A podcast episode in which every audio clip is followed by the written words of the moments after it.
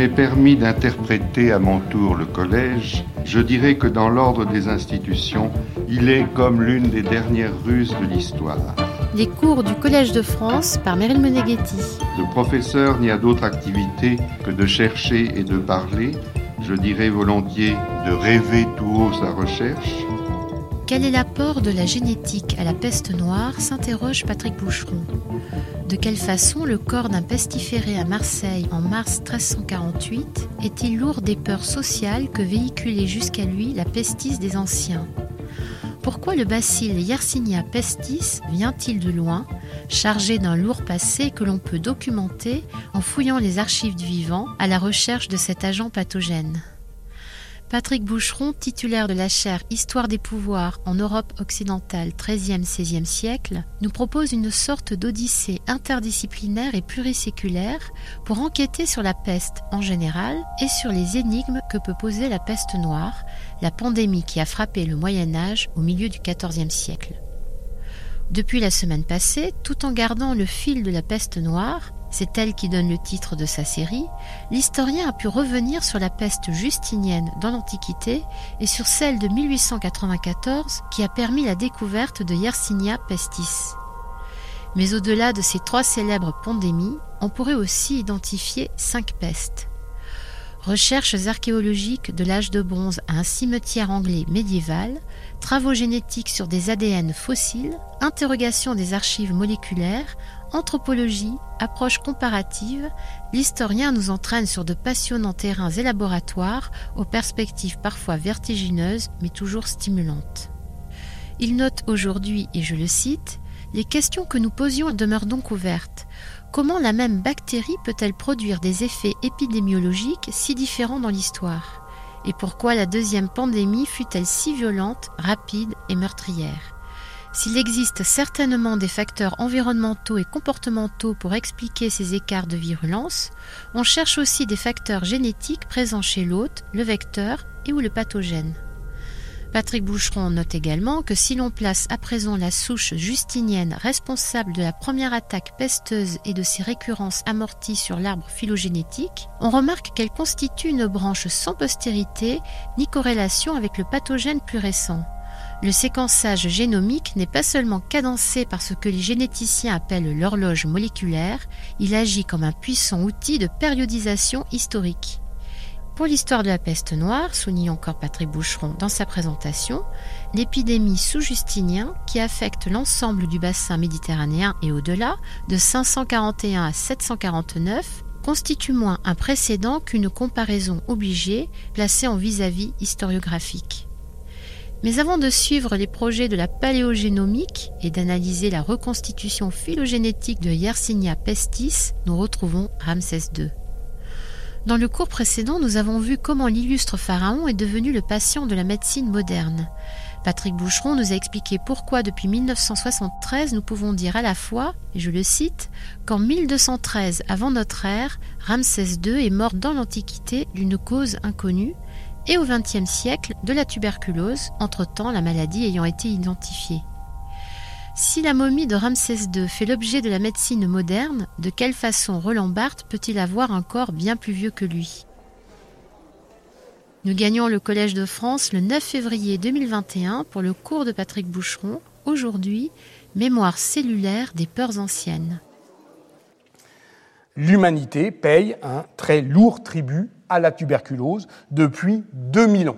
On estime même que le bilan cumulé en Europe de la tuberculose, c'est un milliard de morts. Bon, là, vous allez le voir, on n'en est pas encore là pour la peste. Mais on voit bien ce que ça peut donner comme, disons, profondeur historique. Alors, pour saisir l'apport de la génétique à la compréhension de la peste noire, il convient de prendre le chemin de Londres. En 1348, nous repartons depuis le début. Londres est une métropole qui compte 80 000, peut-être 100 000 habitants. Les premiers cas de peste semblent attester à la Toussaint 1348. Olé Benedictov remarque que le premier ecclésiastique victime de l'épidémie à Winchester meurt le 1er janvier 1349, donc, alors que la peste est déjà depuis deux mois au moins à Londres.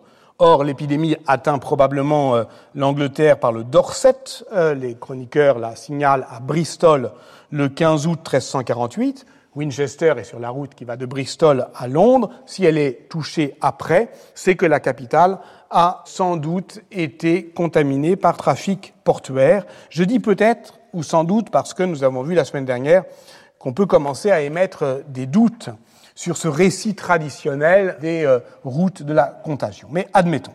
Si on se réfère euh, à euh, la courbe des testaments de la cour de Hustings, qui en enregistre 23 testaments pour l'année 48, 352 pour 49, 51 pour 1350, on note que le pic épidémique est atteint en avril 1349. Ces résultats sont parfaitement cohérents avec les observations de Robert Davisbury, un clerc de la chancellerie de l'archevêque de Canterbury à Lambeth, qui a écrit une chronique des gestis, mirabilibus, etc., des campagnes militaires d'Édouard III depuis Londres, où il résidait. Et il daigne interrompre le récit de la geste de son grand homme pour noter les progrès de cette pestilence apportée par les Sarrasins depuis les zones inhabitée du monde, je le cite, et qui devient si violente qu'entre la Chandeleur et Pâques, donc entre le 2 février et le 12 avril, plus de 200 corps étaient mis en terre chaque jour dans un nouveau cimetière ouvert près de Smithfield, en plus de ceux qui étaient enterrés dans les cimetières paroissiaux partout dans la ville. La seconde partie de cette observation de Robert Davisbury est décisive parce que les travaux de Dominique Castex et de Sacha Kaki ont montré que cette insertion des sépultures d'épidémie au sein des cimetières préexistants fut la norme pendant la seconde pandémie. Et avec effectivement des fosses qui peuvent euh, plus ou moins effectivement euh, faire penser à euh, ce qu'on appelle des sépultures de catastrophe.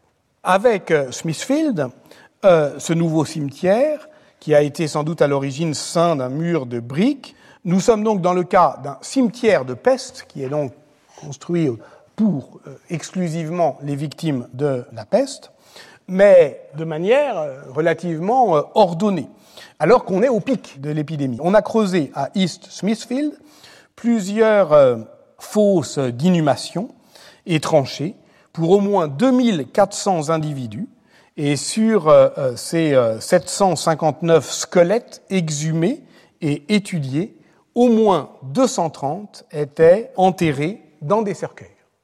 Donc, on a des problématiques, j'irais, d'archéologie funéraire qui documentent la capacité de la société à, faire face à la mort de masse en maintenant la persistance de ces rituels. Mais au-delà, on a évidemment une collection ostéologique. Les Fédons, euh, Lambesque, c'est un des plus importants euh, cimetières de peste euh, en, France. Mais là, avec East Smithfield, c'est dans la thèse de Sacha Kaki, on a de loin, vous voyez, 759 corps, le plus beau corpus ostéologique. Depuis donc euh, cette euh, fouille qui a eu lieu, j'ai oublié de vous le dire, entre 1986 et 88 et qui dégage donc ce vaste cimetière euh, de peste. Au-delà donc de ces problématiques d'archéologie funéraire, comment on réagit à l'inhumation, et évidemment la persistance des rituels est une indication importante, ce chantier, avec sa collection ostéologique, largement utilisée euh, aujourd'hui, nous permet d'établir des profils démographiques des victimes de la peste. On y reviendra en détail dans les séances suivantes, se demandant pourquoi on trouve plus d'hommes euh, que de femmes, pourquoi on trouve si peu d'enfants, s'interrogeant aussi sur euh, les autres pathologies pour déterminer l'état de santé des victimes de la peste, ce sont les travaux de Sharon DeWitt de l'Université de South Carolina qui euh, font euh, référence aujourd'hui et qui suggèrent qu'un des chantiers de la bioarchéologie à venir pourrait bien être de comprendre la manière dont la peste noire a façonné les caractéristiques démographiques et sanitaires des populations survivantes, bénéficiant d'une meilleure nutrition, d'une meilleure immunité, ce qui rejoint, en la précisant, la question de la pathocénose. Mais c'est l'archéologie génomique de ces restes osseux qui constituent l'apport le plus spectaculaire d'une discipline nouvelle, très nouvelle. Depuis dix ans à peine, elle ouvre le passé au futur d'une histoire à venir. Rappelons quand même, non pas pour la célébrer, pour l'exalter, mais justement, historiquement, pour savoir de quoi on parle et quelle est la robustesse de ce savoir que l'on ne peut évoquer. Rappelons que le séquençage complet du génome humain, c'est-à-dire l'information génétique portée par nos 23 chromosomes formant bout à bout une longue phrase de 3 milliards de lettres, de 4 lettres, débutée en 1988, a été achevée en 2001 et consolidée seulement en 2004. Et commençait à ce moment-là la révolution génomique qui va en s'accélérant. Moins de dix ans plus tard, on décodait tout ou partie de l'ADN fossile prélevé sur des vestiges archéologiques. Donc ça, c'est à partir des années 2010. C'est précisément au Max Planck Institute que l'équipe du biologiste suédois Svante Paabo a mis au point les techniques de la paléogénétique, d'abord avec l'analyse de l'ADN mitochondrial, c'est-à-dire de l'ADN qui est contenu dans ces centrales énergétiques périphériques de la cellule, puis en s'attaquant directement au noyau cellulaire. Il convient de mesurer euh, euh, la difficulté. Comme l'explique Jean-Jacques Hublin, la machinerie cellulaire, elle s'arrête avec la mort de l'organisme. Les rubans de l'ADN cassent, se dispersent, se brisent en de multiples fragments, se mélangent avec tous les autres codes génétiques, et notamment euh, euh, ceux des nécrophages, les champignons, euh, les bactéries qui décomposent le cadavre. Donc cela nécessite d'inventer des techniques d'hameçonnage qui repêchent par ce qu'on appelle des sondes de capture génique des fragments significatifs qui sont bien plus dispersés qu'une aiguille dans une botte de foin.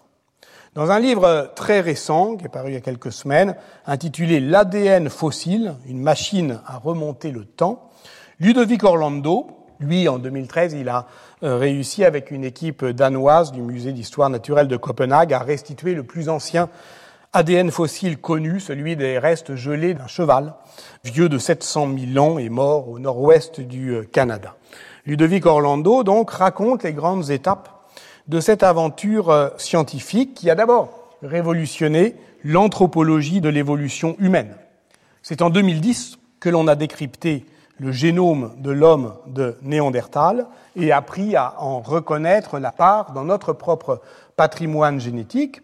On a depuis mieux compris le rôle de ce 2 à 4% néandertalien dans l'immunité innée, qui est notre première barrière contre l'agression des pathogènes, mais aussi dans la métabolisation des aliments nouveaux, qui est assez troublant parce que ça veut dire que le plus ancien en nous sert à mieux tolérer ce qui surgit de neuf.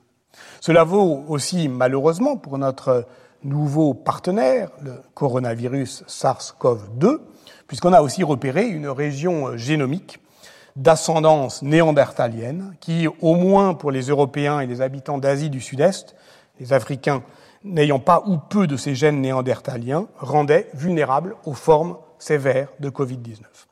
Mais revenons en 2010.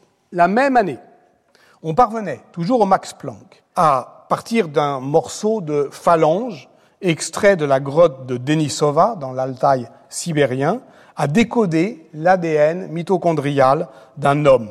En fait, c'était une fillette qui euh, s'intègre désormais dans notre lignée comme le groupe frère des Néandertaliens, cousins d'Asie, qui se séparent il y a 400 000 ans environ, donc plus récemment que le point de divergence entre les formes eurasiennes et africaines des hommes actuels. La génétique des populations, telle que la développe ici même Luis Quintana Murci, ressaisit l'histoire longue des migrations humaines au prisme de cette diversité génétique, ainsi qu'il l'avait expliqué en 2016 dans un colloque que j'avais eu l'honneur d'organiser sur migration, réfugiés, exil, où il montrait notamment que par un phénomène que l'on appelle d'ingression archaïque, l'héritage du métissage ancien de l'Homo sapiens avec d'autres formes humaines présentes en Eurasie, les Néandertaliens et les Denisoviens, joue un rôle important dans l'adaptation génétique aux pathogènes, mais aussi aux changements environnementaux. La question c'est de savoir s'il faut avoir peur de ce savoir. Pour tout dire, j'ai encore en mémoire qu'étudiant, on nous apprenait à nous méfier des travaux de Luigi Luca Cavalli Sforza, l'un des pionniers de la géographie euh, génétique, au nom des mauvais souvenirs historiques qu'éveille inévitablement toute tentative de biologisation de l'anthropologie raciale. Dans son livre Mais où sont passés les Indo-Européens, Jean-Paul Demoule a montré en 2014 comment le rêve d'une nouvelle synthèse entre le grand arbre des embranchements linguistiques et celui de l'ascendance génétique était toujours susceptible de relancer cet increvable effort idéologique qui s'obstine dans la recherche d'une communauté originale indo-européenne à, au fond, vouloir inventer un mythe d'origine de l'Occident qui dispenserait les Européens de l'emprunter aux Juifs de la Bible. Cette mauvaise réputation pouvait justifier une fin de non-recevoir.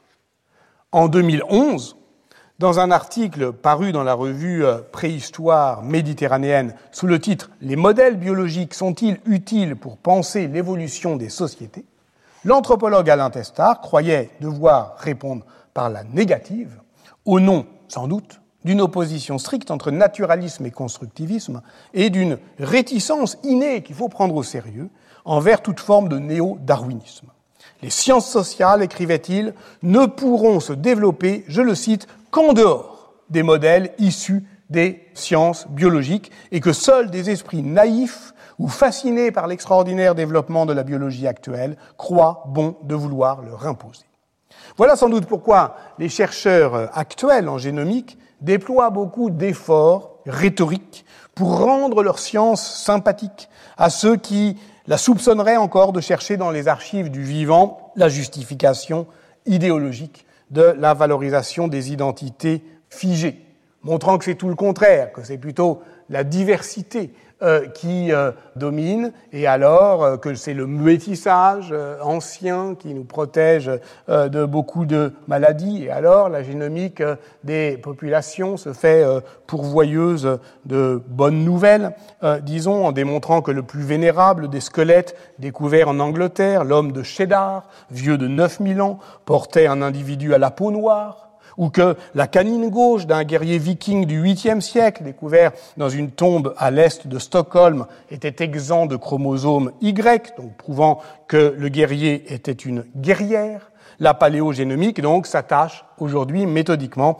à décevoir ces anciens dévots, les suprémacistes blancs, les masculinistes, les brexiteurs. Ce n'est évidemment pas pour ces raisons d'accointance idéologique, vaguement métaphorisé, qui conviendrait de se jeter dans les bras des biologistes.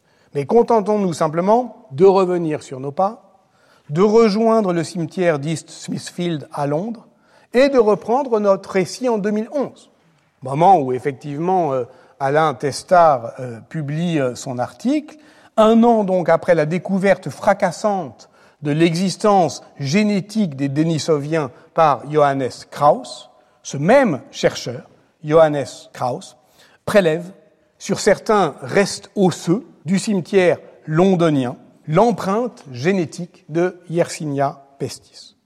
Une trace seulement. Une trace euh, au sens à la fois épistémologique du paradigme indiciaire de Carlo Ginzburg et chimique de la quantité faible. Le génome complet de la bactérie fait 5 millions de lettres. C'est presque mille fois moins que le génome humain.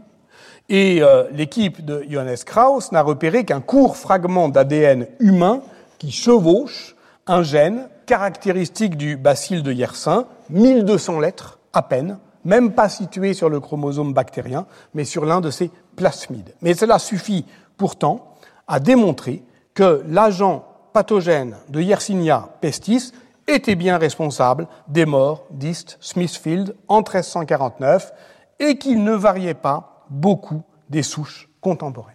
Un premier arbre phylogénétique, c'est-à-dire qui décrit la variation euh, génétique, l'arbre généalogique euh, de sa différenciation, eh bien, embranchait la peste noire à des formes plus récentes de la troisième pandémie, mais pas encore, vous le voyez, à la peste justinienne qui euh, demeurait isolée. Ça, c'est le premier pas, en 2011. Depuis, les découvertes se sont enchaînées sur le corpus ostéologique d'East Smithfield, mais aussi progressivement sur bien d'autres que fournissaient divers sites archéologiques européens. Les résultats du séquençage partiel de l'ADN fossile de Yersinia pestis pouvaient se combiner avec ceux obtenus par la méthode dont je parlais la semaine dernière, qui permet de détecter rapidement par les fameuses bandelettes RDT l'antigène capsulaire F1 dans des restes osseux. Un article de synthèse qui est euh, paru euh, dû à l'équipe de Javier Pizarro Cerda du laboratoire Yersinia euh, de l'Institut Pasteur, c'est celui qui fait suite au, service de la peste de Henri Mollaret, rapproche ces deux techniques, la bandelette d'abord, donc en 15 minutes, et puis ensuite, vous avez vu ce qu'il faut maintenant, il faut entre 2 et 5 heures pour séquencer Yersinia pestis, donc c'est devenu d'une certaine manière une opération, sinon de routine, du moins une opération possible. Et tout cela fournit une première synthèse de l'histoire moléculaire de la bactérie tueuse. Elle complète celle qu'avaient euh, proposée euh, en 2016 Michel Drancourt et Didier Raoult, qui agrègent les résultats à partir d'études paléomicrobiologiques sur des restes osseux qui sont euh, extraits de 39 sites européens de l'âge du bronze au XVIIIe siècle, qui suggèrent donc que la peste était transmissible par euh, des ectoparasites humains tels que les poux et que Yersinia pestis pouvait persister pendant des mois dans le sol, ce qui était une source de réinfection pour euh, les mammifères fouisseurs. Bon, tout ça, d'une certaine manière, c'est les questions que nous posions la semaine dernière, qui demeurent ouvertes. Comment la même bactérie peut-elle produire des effets épidémiologiques si différents dans l'histoire et pourquoi la deuxième pandémie fut-elle si violente, si rapide, si meurtrière? S'il existe certainement des facteurs environnementaux et comportementaux pour expliquer ces écarts de virulence, on cherche aussi les facteurs génétiques présents chez l'hôte, chez le vecteur ou euh, chez le pathogène, que, voilà, on a trouvé pour la tuberculose, que pour l'instant, on n'a pas trouvé pour la peste.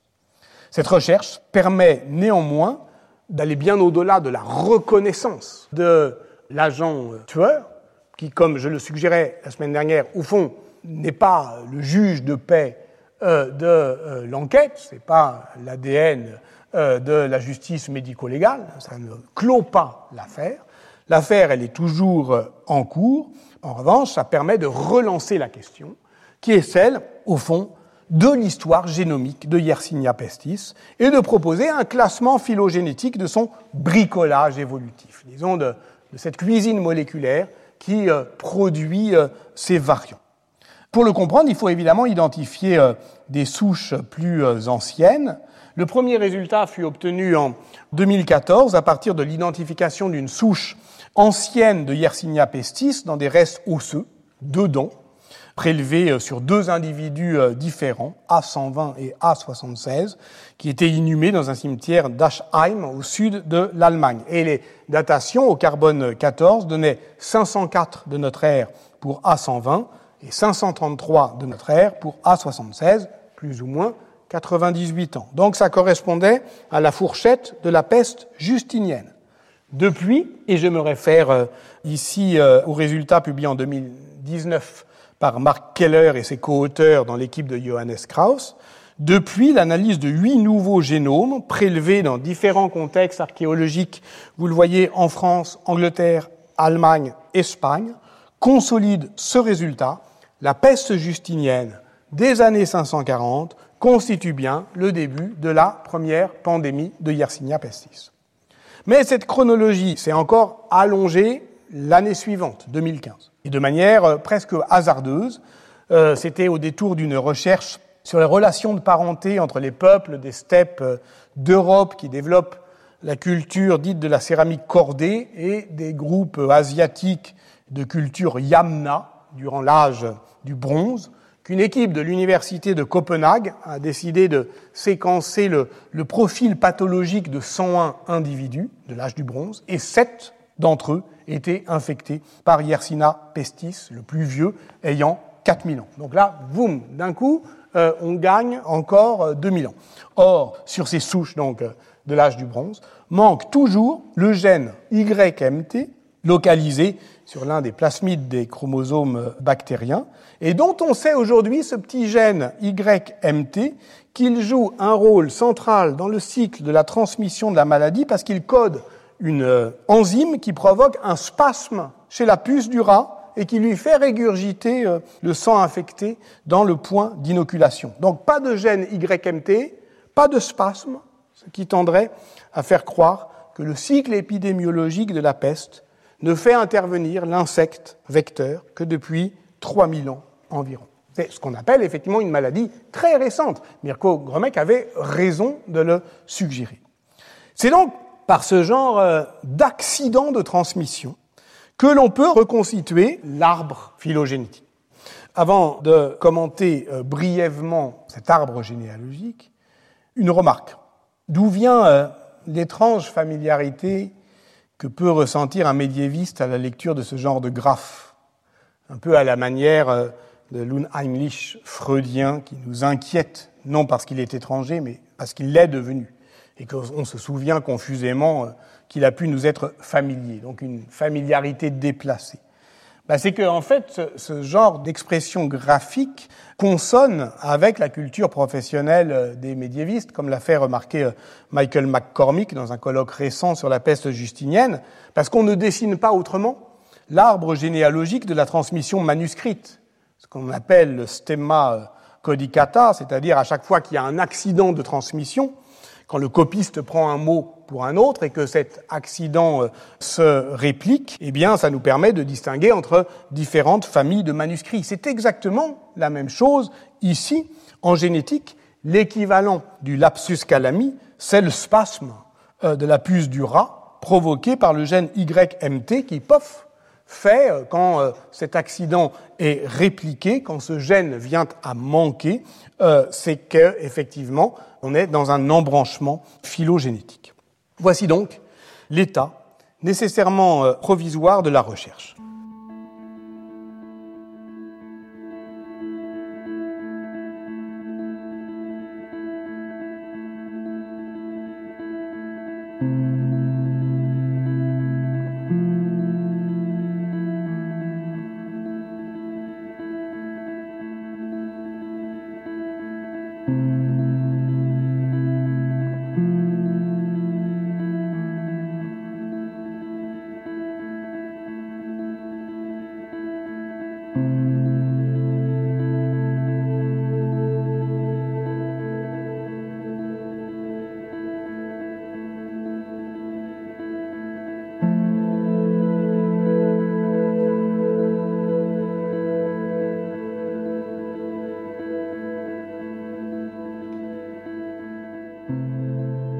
Collège de France et France Culture vous présente l'historien Patrick Boucheron sa série La peste noire.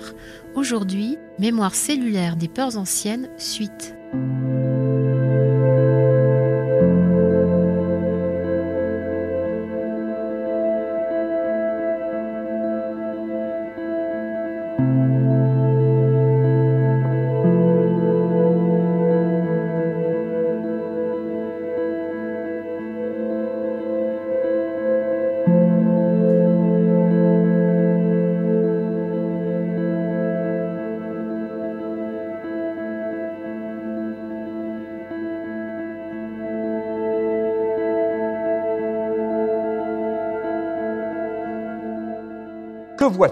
Il apparaît d'abord que Yersinia pestis est bien, comme Mirko Gromek en avait d'ailleurs fait l'hypothèse, une maladie récente qui dérive d'un pathogène relativement inoffensif, Yersinia pseudo-tuberculosis.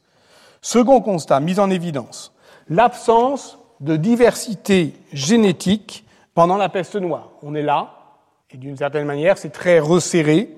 C'est ensuite seulement que ça se disperse en ce qu'on appelle des clades, c'est-à-dire euh, des groupes euh, monophylétiques qui constituent sans doute autant de réservoirs qui assurent la persistance du danger épidémique en Eurasie. Le séquençage du euh, génome de l'agent pathogène démontre qu'il est à l'origine de toutes les souches postérieures responsables des réplications épidémiques contemporaines. Autrement dit, la peste noire est en position pivotale.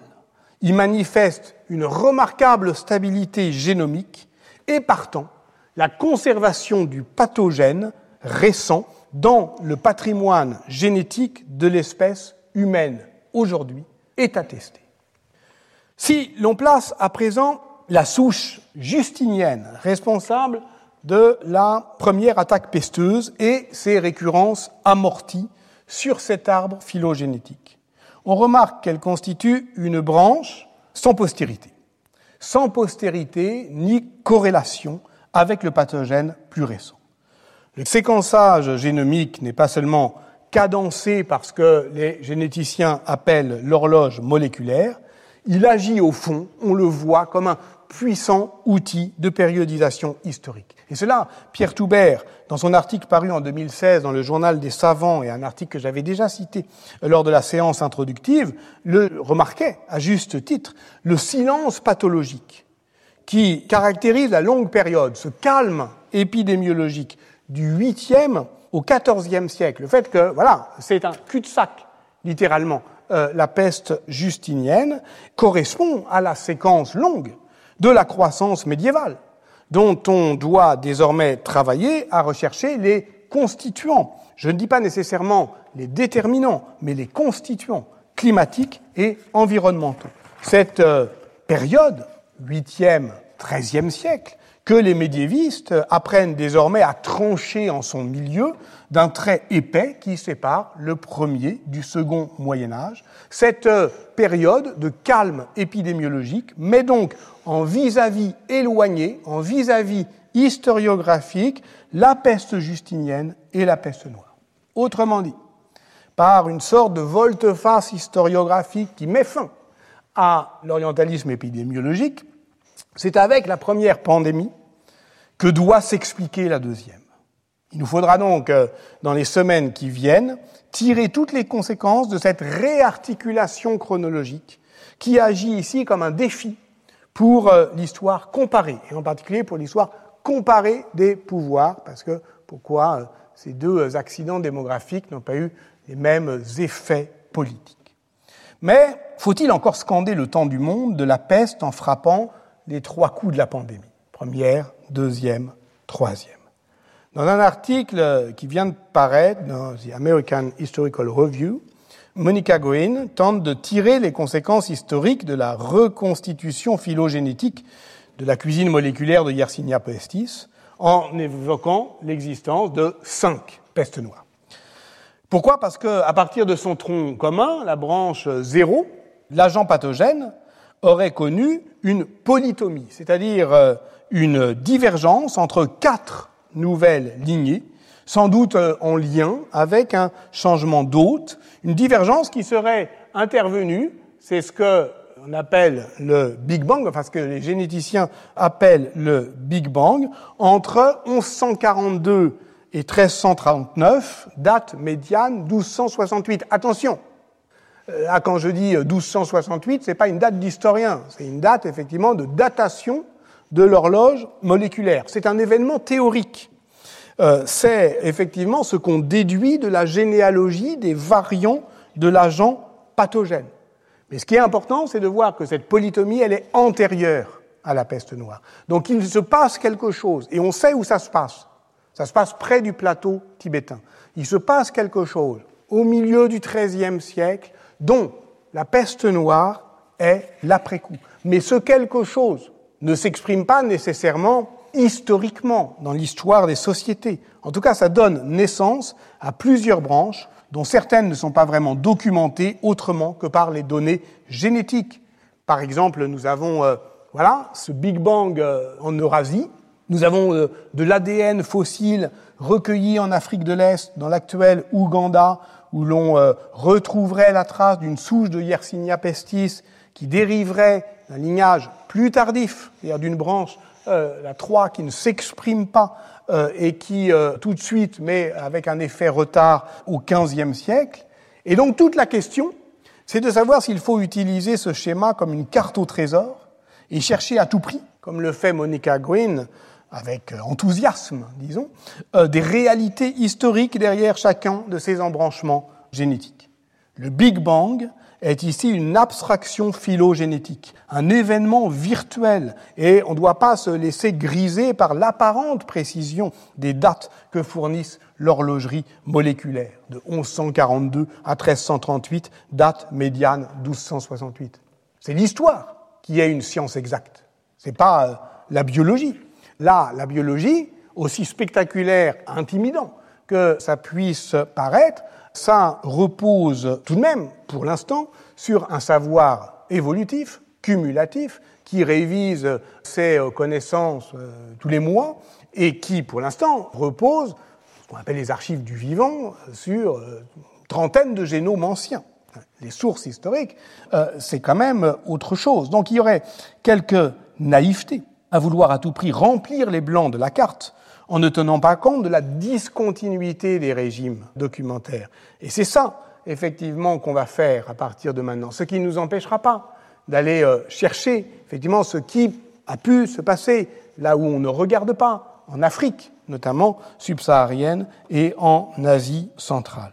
En tout cas, la compréhension du cadre épistémologique des sciences de la vie peut permettre, vous le voyez, d'ouvrir d'autres questions, de suivre d'autres pistes, de satisfaire d'autres curiosités. Elle produit ce que j'appelais euh, lors de la première séance une série de débordements vers l'histoire politique de l'Asie centrale au XIIIe siècle, vers l'histoire environnementale de l'Europe au XIVe siècle, vers l'histoire archéologique des migrations en Afrique au XVe siècle.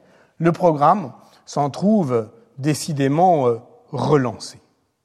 Mais je m'en voudrais d'achever euh, mon propos en laissant euh, notre patient, Ramsès II, seul sur sa table d'opération, enfin pas vraiment seul, il est bien entouré, mais c'est une autre figure de la solitude que d'être bien entouré. Il s'apprête, ai-je dit, à enrôler le rôle du tuberculeux. Mais comment faire quand on n'a pas lu La montagne magique de Thomas Mann? S'il a contracté le bacille de Koch, le pharaon ne peut avoir été tuberculeux comme on a appris à l'être par cette culture du sanatorium dans laquelle euh, Roland Barthes a trempé son sens de la solitude, de l'ennui, de la patience. Il y fait allusion à la fin de sa leçon inaugurale au Collège de France. C'était le 7 janvier 1977, quelques semaines après le cadavre exquis de Ramsès II. Alice Saunier-CIT, était toujours secrétaire d'État aux universités. Barthes, quant à lui, arrivé à l'âge de sa vita nuova, espérait pouvoir se laisser porter par euh, la force de toute vie vivante, dit-il, l'oubli. Et en particulier l'oubli de son propre corps, puisque l'expérience du sanatorium lui a fait comprendre avec stupéfaction, dit-il, que son corps était historique et c'est qu'il était affecté, je cite encore Barthes, de la tuberculose de la montagne magique. Et voici euh, qu'intervient pour moi la phrase décisive, Mon corps est bien plus vieux que moi, comme si nous gardions toujours l'âge des peurs sociales auxquelles, par le hasard de la vie, nous avons touché. Voici énoncé, me semble-t-il, le programme, tout le programme de cette histoire à la fois globale et discontinue de la peste noire que je tente d'articuler par-delà la fausse coupure entre naturalisme et constructivisme. Oui, le corps d'un pestiféré du XIVe siècle, disons celui de Bertrand, père d'Alaïseta Paola à Marseille en mars 1348, est lourd des peurs sociales que véhiculait jusqu'à lui la pestis des anciens. Et si l'on veut comprendre la manière dont la société politique affronte cette épreuve, c'est à la peste comme sickness qu'il nous faut nous intéresser, ce qui suppose d'être attentif aussi à tout le travail fictionnel qui l'accompagne, en tentant justement d'en reconstituer la rationalité. Mais nous savons aussi que son corps est traversé par un bacille, Yersinia pestis, qui lui aussi vient de loin, qui lui aussi est chargé d'un lourd passé, passé que l'on peut documenter en fouillant les archives du vivant à la recherche de cet agent pathogène qui nous oblige aussi à appréhender la peste noire comme disease et de ce savoir-là, nous n'avons pas à avoir peur. Parce que la littérature sait cela. Elle le sait depuis longtemps. Mathieu Riboulet savait cela, qui supportait le poids de l'histoire qui brise les os. Et nous n'avons pas besoin de nous autoriser de l'épigénétique pour inventer des généalogies euh, fabuleuses. L'histoire, pas plus que la littérature, ne doit euh, chercher des réponses dans la science. Mais de nouvelles questions, oui. Et c'est d'ailleurs ce qui rendait irrésistiblement joyeux Roland Barthes en ce jour euh, du 7 janvier 1977, où un privilège lui a été donné, énorme, presque injuste, celui, je le cite, de rêver tout haut sa recherche. Joie de désapprendre ce que l'on croyait savoir. Et il disait ceci, enseigner ce que l'on ne sait pas, cela s'appelle chercher. Si le cours de cette année est de manière euh, cryptique placé sous le signe de Samuel Beckett, l'auteur du Dépeupleur, l'auteur de L'innommable, il faut dire les mots tant qu'il y en a, il faut les dire jusqu'à ce qu'ils me trouvent jusqu'à ce qu'ils me disent étrange peine, étrange faute, il faut continuer. Comment fait-on pour recommencer? Et surtout, encore une fois, qui va raconter cette histoire? Souvenez-vous de ce qu'écrivait Georges Didier Huberman dans Mémorandum de la peste, mais la peste, il faut bien un narrateur, un qui puisse, qui ose dire mes yeux ont tout vu. Il faut bien, tâche lourde ou non, un arpenteur du désastre, un qui puisse euh, dire qu'il n'arrive pas à mourir. Et on se souvient que Daniel Defoe était exactement dans cette situation, lui qui, benjaminien avant l'heure, faisait œuvre d'historien en s'emparant du souvenir au moment où surgissait le danger. Le journal de l'année de la peste est bien cela, le souvenir de 1665 tel qu'il surgit au moment du danger de 1720. Parce que la peste désigne bien cette euh, inflammation du verbe dire, pour paraphraser euh, Wajdi Mouawad, l'affolement du langage face à l'énormité du mal, un mal qui n'est plus à la mesure de l'homme, parce que la peste provoque une épidémie de mots, elle passe par nous, littéralement. Les mots, orthographiez-les euh, comme vous le voulez, peu importe, les mots nous traversent ils rendent notre corps bien plus vieux que nous. L'innommable de Beckett, encore, il faut continuer. C'est peut-être déjà fait, ils m'ont peut-être déjà dit, ils m'ont peut-être porté jusqu'au seuil de mon histoire, devant la porte qui s'ouvre sur mon histoire. Ça m'étonnerait. Si elle s'ouvre, ça va être moi, ça va être le silence. Nous avons fait cela se laisser gagner par cette épidémie de mots pour entreprendre l'archéologie du mal qui nous menait jusqu'au commencement grec Thucydide, bien entendu, la guerre du Péloponnèse, mais avant lui encore Homère, l'Iliade, car la terreur des pestes d'Orient est bien plus archaïque que l'orientalisme épidémiologique d'Adrien Proust et d'Alexandre Yersin, qui eux-mêmes d'ailleurs le savaient, puisqu'ils regardaient des tableaux anciens. On ne s'en débarrassera donc pas si aisément, et il faudra bien y revenir, puisque la peste est aussi le roman de fondation de l'Occident, le moment inaugural où l'histoire devient possible parce qu'on entre en guerre en même temps qu'on entre dans le langage. Nous avons fait cela, mais nous avons fait aussi autre chose. À mesure que s'épaississait le temps de la peste, les mondes de la peste se peuplaient, nous disions se composaient plus largement, puisque nous parlons de world history, plus profondément aussi, puisque nous parlons également de deep history. Donc en s'élargissant à la diversité du vivant.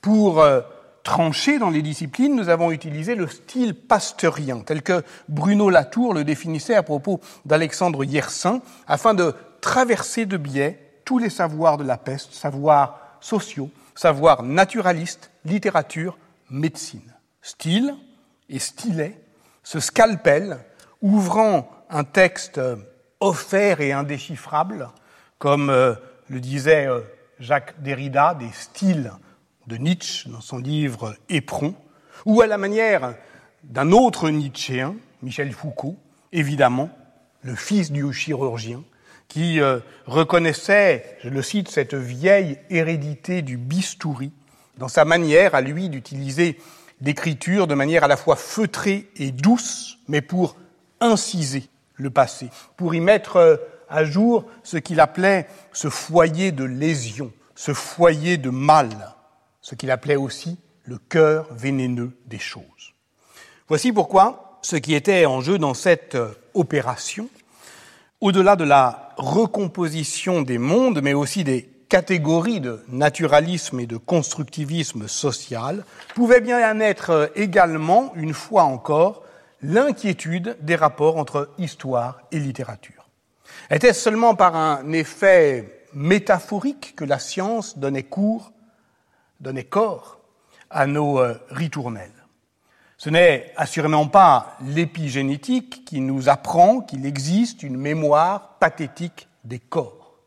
Les gestes de la peste s'inscrivent depuis bien longtemps dans la classe mnémosine composée par Abby Warburg entre 1927 et 1929.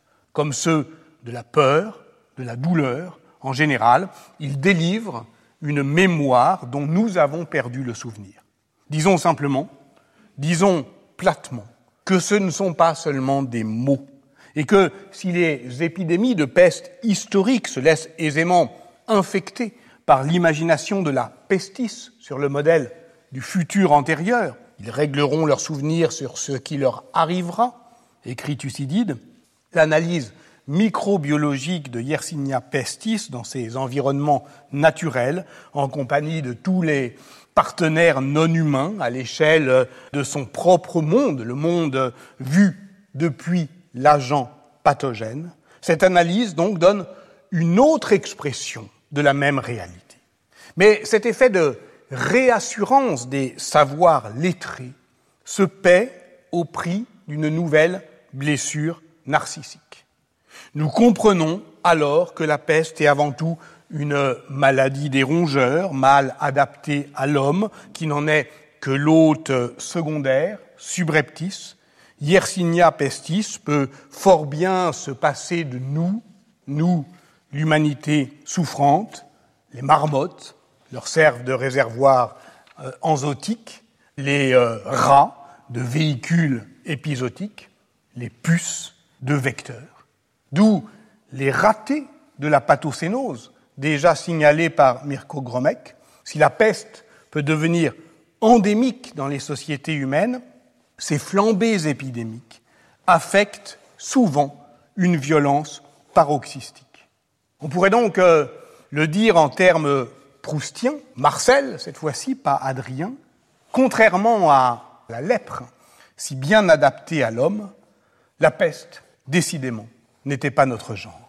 Au fur et à mesure que progresse notre connaissance des mécanismes biologiques de l'infection, jusqu'au gène YMT responsable du spasme qui fait régurgiter la puce dans le point d'inoculation de l'agent meurtrier, notre compréhension de la propagation, de la contagion, de la létalité de l'épidémie reculait d'autant.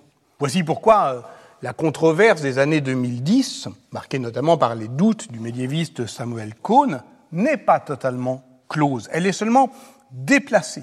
Il y a désormais, oui, consensus sur l'identité microbiologique de l'agent pathogène, c'est bien le même germe qui est responsable des trois pandémies de peste, mais comme il ne produit pas la même maladie en tant que sickness et en tant que disease, d'une certaine manière, le problème s'en trouve déplacé. Le style pasteurien trouve là ses limites, car l'examen minutieux du matériel documentaire rassemblé par euh, la Commission des Indes sur euh, la peste de Bombay au début du XXe siècle ne produit au mieux qu'un inventaire des différences avec la peste noire de 1348, en matière notamment de vitesse de propagation, de mode de transmission. Sur le plan méthodologique, cela nous a mis sur la piste des questions de rythme et des questions d'échelle. En tout cas, même les adeptes les plus enthousiastes d'une nouvelle alliance entre génétique et histoire, comme Monica Green, sont obligés d'admettre qu'il n'existe pour l'instant aucune explication globale à l'ampleur de la catastrophe médiévale qui porte le nom de peste noire. Car celle-ci s'est diffusée avec une rapidité, avec une facilité, qui ne sont pas compatibles avec les modèles épidémiologiques que nous connaissons aujourd'hui. Donc, la science biologique répond moins ici aux questions de l'histoire qu'elle ne lui en pose de nouvelles. Elle fait reculer l'horizon de la connaissance, l'horizon qui définit cette ligne fuyante de séparation entre ce que l'on sait et ce que l'on ignore. Et cette ligne sépare vraiment, mais elle fuit vraiment. Cela nous ramène donc à reculer indéfiniment le geste de la caractérisation historienne visiblement nécessaire, obstinément retardé. Avec les méthodes nouvelles de la génomique de l'ADN ancien, toutefois, nous avons atteint un seuil, y compris dans notre compréhension métaphorique de l'idée même de connaissance du passé par révélation archéologique de ces vestiges. Car, contrairement aux mammifères comme l'homme ou comme le rat, les bactéries ne laissent pas de fossiles. Donc, pour étudier le passé des agents pathogènes, il convient de fouiller leurs archives moléculaires. Mais qu'est-ce que ça veut dire? Est-ce qu'on est encore autorisé ici à user de ce lexique historien? Sans doute, la métaphore nous aide-t-elle à comprendre de quoi il s'agit? Par exemple, lorsqu'on compare l'arbre phylogénétique de l'ADN ancien au stemma des codicologues. Mais ce rapprochement est en partie illusoire parce qu'il nous empêche de saisir ce qu'il y a désormais d'incommensurable dans les démarches des sciences de la nature et des sciences de la société. La révolution génomique s'inscrit dans une histoire commune des savoirs, mais elle s'y inscrit sur le mode d'une accélération qui ne peut que mettre en péril la stabilité des paradigmes. Johannes Krauss le découvreur de l'ADN fossile de Yersinia pestis dans les ossements exhumés des victimes de la peste londonienne de 1348 au cimetière londonien d'East Smithfield en 2011, rappelait dans un colloque récent que depuis cette découverte, depuis 2011, les nouvelles technologies de séquençage de l'ADN rendent l'opération 150 millions de fois plus rapide. Ce qui veut dire que les machines qui produisaient 100 séquençages par jour il y a 15 ans en produisent 20 milliards aujourd'hui. Et donc c'est l'homme qui est trop lent.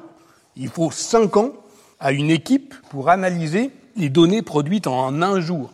Et une équipe munie de tous les algorithmes puissants. Je dis cela non pour euh, m'extasier, mais pour nous alerter. Nous sommes confrontés à des problèmes qui sont très classiques en épistémologie de l'histoire, qui sont ceux de l'hétérogénéité des régimes documentaires, qu'on va effectivement, à partir de maintenant, analyser en termes, je le répète, de rythme, d'échelle. Mais à ceci près, effectivement, qu'ils se posent à un niveau, à une ampleur totalement inconnue. J'achève ici le bref résumé des six premières heures de représentation en huis clos. Nous sommes toujours au théâtre, comme au temps des dernières nouvelles de la peste, mais c'est désormais le théâtre de la preuve, où se joue une intrigue de méthode. Son thème principal, son drame principal, comment restaurer une contemporanéité entre savoirs naturalistes et savoirs sociaux de la peste, quand les premiers connaissent une révolution paradigmatique sans précédent, tandis que les seconds reposent encore sur ce socle constitué, comme on l'a vu, par euh, les paradigmes historiographiques des années 1975-1985. Car nous ne pouvons nous résoudre à raconter cette histoire en adoptant le regard de la marmotte ou le point de vue des étoiles, même si nous nous doutons bien qu'il faudra aussi produire ce récit, comment les variations de l'irradiation euh, solaire modifient euh, les scansions climatiques qui font sortir l'agent euh, pathogène de ces réservoirs naturels. Mais oui, nous allons produire ce récit, mais sans renoncer à nous placer à hauteur humaine, quand la mort pénètre à grand fracas les existences sociales à Marseille en 1347 ou à Nonantola en 1630. C'est en effet à cette euh, hauteur moyenne, à mi-pente de l'histoire profonde et de l'histoire globale, que l'on peut articuler expérience et narration, ce qui reste pour moi l'affaire. Peut-être pas la grande affaire, mais en tout cas mon affaire. Pour euh, se situer euh, au plus près de l'intimité du deuil, sans doute, mais aussi du nouage biopolitique, ce foyer de lésion, ce foyer de liaison aussi entre le corps et le pouvoir, qui fait de la société de peste un paradigme de gouvernementalité et pose donc la question de la mise à l'épreuve des pouvoirs par le spectre de la destruction de masse. Fin du résumé des chapitres précédents.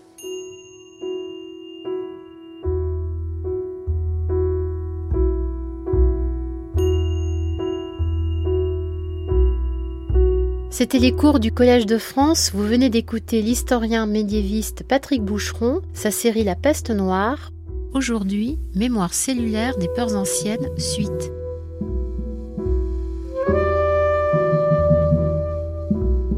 Sur les sites de France Culture et du Collège de France, vous retrouverez tous les liens, la vidéo et les informations autour de cette diffusion, ainsi que l'ensemble des cours de Patrick Boucheron.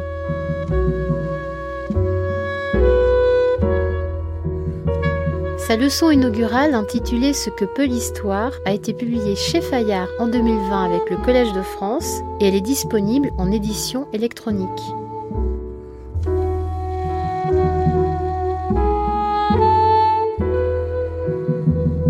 Son livre La trace et l'aura, vie posthume d'Ambroise de Milan, 4e, 16e siècle, a été publié en point seuil en avril 2021.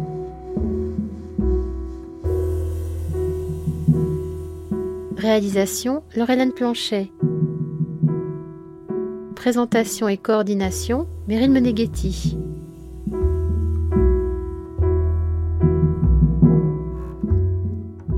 Demain, Patrick Boucheron se demandera pourquoi mettre en regard deux événements à 700 ans de distance, la peste justinienne et la peste noire.